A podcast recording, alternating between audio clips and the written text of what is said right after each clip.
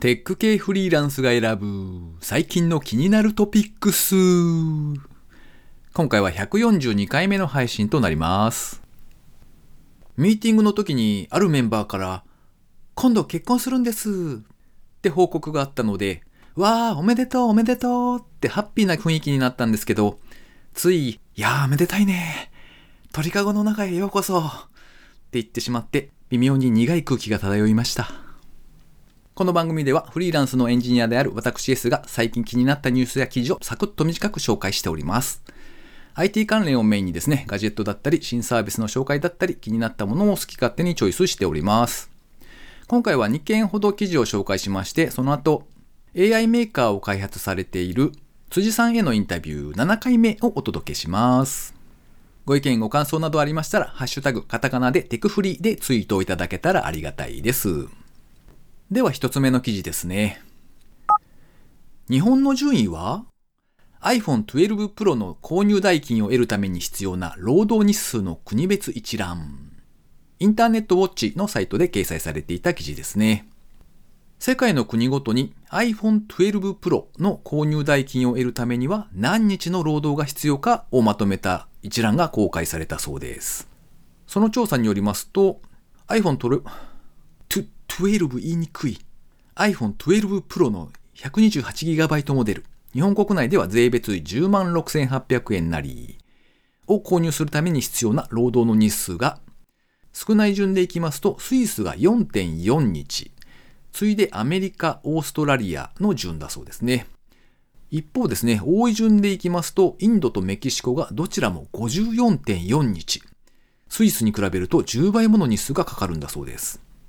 日本はと言いますと9.8日ということで、調査対象の全43カ国の中では少ない順で14位だそうですね。まあ、欧米各国の水準ということだそうです。あれですね、あの、世界各国の物価を比較するのに使われていたんだと思うんですけれども、経済的な指標でですね、ビッグマック指数っていうのがあるんですよね。世界中どこでも売られているものということで、まあ、ほぼ均一に販売されているマクドナルドのビッグマックですね。あれを基準にすれば国ごとにその物価の比較ができるよねということで、割と真面目な数字みたいなんですけれども、まあ、それの iPhone 版ということで、数字が出ていたという感じですかね。iPhone というのはそんなにたくさんの国で売られているんだなというのがちょっとびっくりでございます。ちなみにですね、ビッグマック指数ってどうなのかなと思って見てみたらですね、なんとこちらも1位がスイスなんですよ。なんですが、こちらはですね、逆に物価として高い方の1位なんですね。基準となるアメリカが 5.71US ドルに対して、スイスだと 6.91US ドルの購入コストがかかるんだそうですよ。ちなみに日本はと言いますと 3.64US ドルだそうで、まあ言われてみればそれぐらいの金額だったっけっていう感じですね。では二つ目ですね。コンビニ弁当、パスタの自動盛り付けロボットがすごい。過酷な人手作業を代替。日刊工業新聞社が運営しているニュースイッチというサイトで掲載されていた記事ですね。軽量放送機器大手の株式会社石田はコンビニエンスストアの弁当やパスタ、惣菜などの盛り付けを自動化するロボットを開発。来春にも市場を投入するんだそうです。盛り付けを自動化するロボットは AI ベンチャー株式会社 DeepX との共同開発。食品の製造、搬送、検査などでは自動化が進んでいるんですが、弁当や惣菜などの盛り付けという部分は未だに人手が中心で自動化がされていなくて課題となっていたそうです。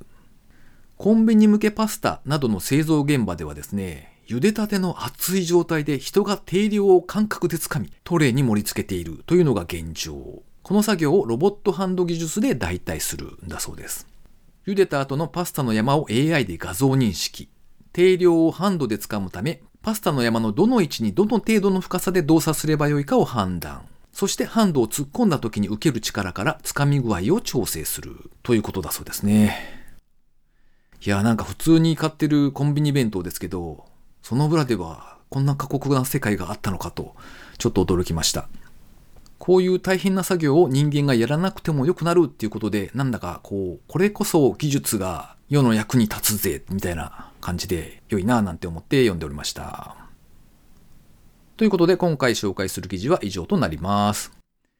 続きまして AI メーカーを開発されていらっしゃる辻さんへのインタビュー7回目をお届けします。なんか、この後はどうされていくんですか？その、AI メーカー絡みの関係で、また何かを作られていくのか、さっきなんかちらっとおっしゃってた、新しいものを考えてらっしゃるっていうのは、また全然違うパターンなんですか？そうですね。あの、今、基本的には二軸でやろうと思ってて、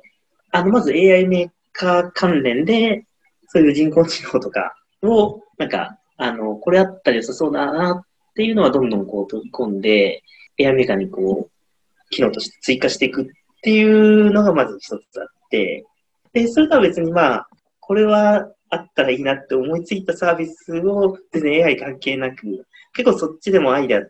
てたまに出てくるので、うんうんそれを、あの、横でこう作るみたいな。なので、両方、その二軸でこういろいろ作っていきたいなとは思ってますね。うーん。こう、あれですか？この先目指すところとしては、なんというか、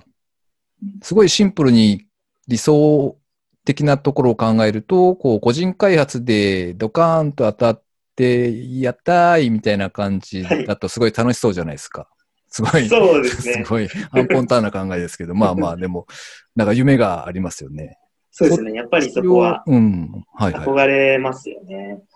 やっぱりそうですね。まあ、今みたいにその、ひサーバー費用で、こう、不安に思うっていうよりは、まあ、どちらかととマネタイズもっとできて、まあ多少稼げるようにはなれたらいいな、というのがまずあるんですけど、ただまあ、今、こういろいろ、まあ昔のことも考えると、個人開発でこう、お金を稼ぐっていうのも確かに大事なんですけど、あの、お金稼いで、例えば会社辞めちゃうとか、言って、個人開発だけになっちゃうと多分、モチベーションが多分続かない気がしていて、うんまあ、お金だけじゃなくて、どっちかっていうと、作る楽しみとかもやっぱりないとなかなか続かないのかなっていう、最近結構思うようになってますね。うーん。まあそれは今、仕事として、えー平日にやっていらっしゃる内容は、それはそれで開発もあるので、面白いからっていうところなんですかね。最近なんか、まあ仕事は楽しいものもあったり、もちろんやりたくない仕事ももちろんあるのが仕事だと思うんですけど、意外とそういうやりたくないことをやると、まあ結構それ自体もスキルアップになったりとかももちろんありますし、で、平日、あの、あんまりやりたくないこう仕事とかやっても、休日にそういう個人開発、自分の好きなあのものをこう触る時間があるとですね、そっちがこう輝くというか、やっぱりそっちがこう比較してこう楽しくなるんで、意外とこう仕事で苦しいあれもありつつ、こう個人開発で楽しめると結構人生楽しめるんじゃないかなって、最近思ってますね。あ、あ、そこ、あの、あれですね、こう、対象、うんなんていうか、ん波が、こう、きちんと、えープラスとマイナスで、波ができていた方が、はい。あの、充実感あるぜっていうことに気がつかれたというところかな。そうですね。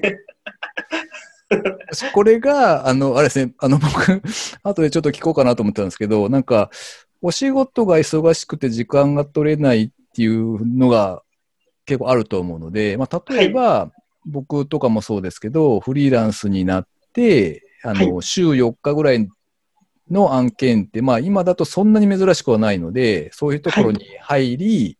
まあ、金額的にはちゃんと稼ぎつつ、えー残りの3日で個人開発はい。をスピードアップしたらいいんじゃないって誘おうかなと思ってたんですけど、はい。違うんですね、ちょっと。いや、そこは確かに、あの、バランス大事ですよね。とは言いつつも。なるほど。こきう。僕のこう希望としてやっぱりそういうライフスタイルの方がこう、あの好きなものをこう開発もっとできるっていう思いももちろんあるんですけど、ただ意外とその、こう、平日忙しくしたり、まあ忙しくない時にこう、個人開発やろうと思っても、なんか乗り気にならない時があって、意外とこう、過去のこう個人開発いろいろやっていく中で思うのは、案外こう、修羅場く、あ の仕事でこう修羅場くぐってる時の方がこう、個人開発なんかいろ成果出せてた感があるんですよね。ああ、なるほどね。どどっちがいいか最近よくわかんなくなってきてますね。あの、すごいわからんでもないです、それは。あの、僕もなんか、こう、昔、その、フリーランスになるちょっと前ぐらいとかに、こう、かなりブラックな会社に行っていて、はい。すごい精神的にもきつかったんですよね。なんですけど、その時には、なんかこう、朝4時台とかに起きて、もう少しでも自分で時間作って、あの、なんかこう、その時はまあ、例えばウェブデザインの仕事を取れるようになるんだとか、コンサルティングのうんこう案件取るんだとかって言って、結構頑張っていた、その気力が、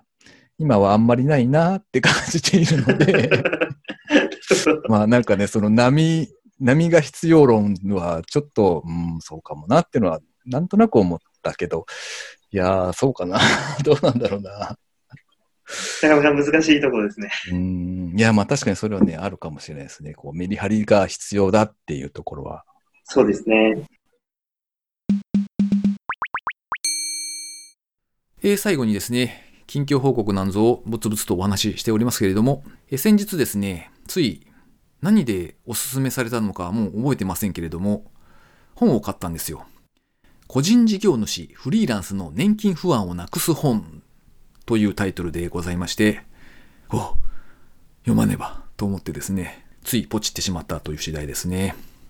まあ、とりあえず家に届いてですね、まだ見てない状態なんですが、まあこれをですね、読んだとしてもですよ、結局どこまで行っても不安というものはなくならんだろうな、なんていうふうには思ってはいるんですが、中身としてはですね、ミニマム法人を作って厚生年金、健康保険に加入するみたいな、そんな章も入っているようで、まあとりあえずですね、勉強しとくかと思っております。この番組へのご意見ご感想など絶賛募集中です。ツイッターにて、ハッシュタグ、カタカナでテクフリをつけてつぶやいていただくか、ショーノートのリンクからですね、投稿フォームにてメッセージをお送りいただけたらありがたいです。スマホ用にポッドキャスト専用の無料アプリがありますので、そちらで登録とかですね、購読とかをしておいていただきますと、毎回自動的に配信されるようになって便利です。Spotify、Amazon Music でお聞きの方は、ぜひフォローボタンがありますので、そちらをポチッとしておいてやっていただけるとありがたいです。そして、そして、もし、もしよろしければ、iTunes のレビューとかにですね、ちょっといい感じで、なんとなくいい感じでコメントを書いていただけたら、めちゃくちゃ嬉しいなぁ嬉しいなぁなんて思っております。いやー、だんだんと寒くなってまいりました。ストーブを出しましたよ、ええ。しかも、普通の石油ストーブというやつなので、電気を使わないのはいいんですが、単一電池がないという悲しい状況ですね。えー皆様もそろそろ準備をされる頃ですかね。えー風邪などをひかれないよう頑張っていきましょうというところですね。今回も最後までお聴きいただきありがとうございました。それではまた。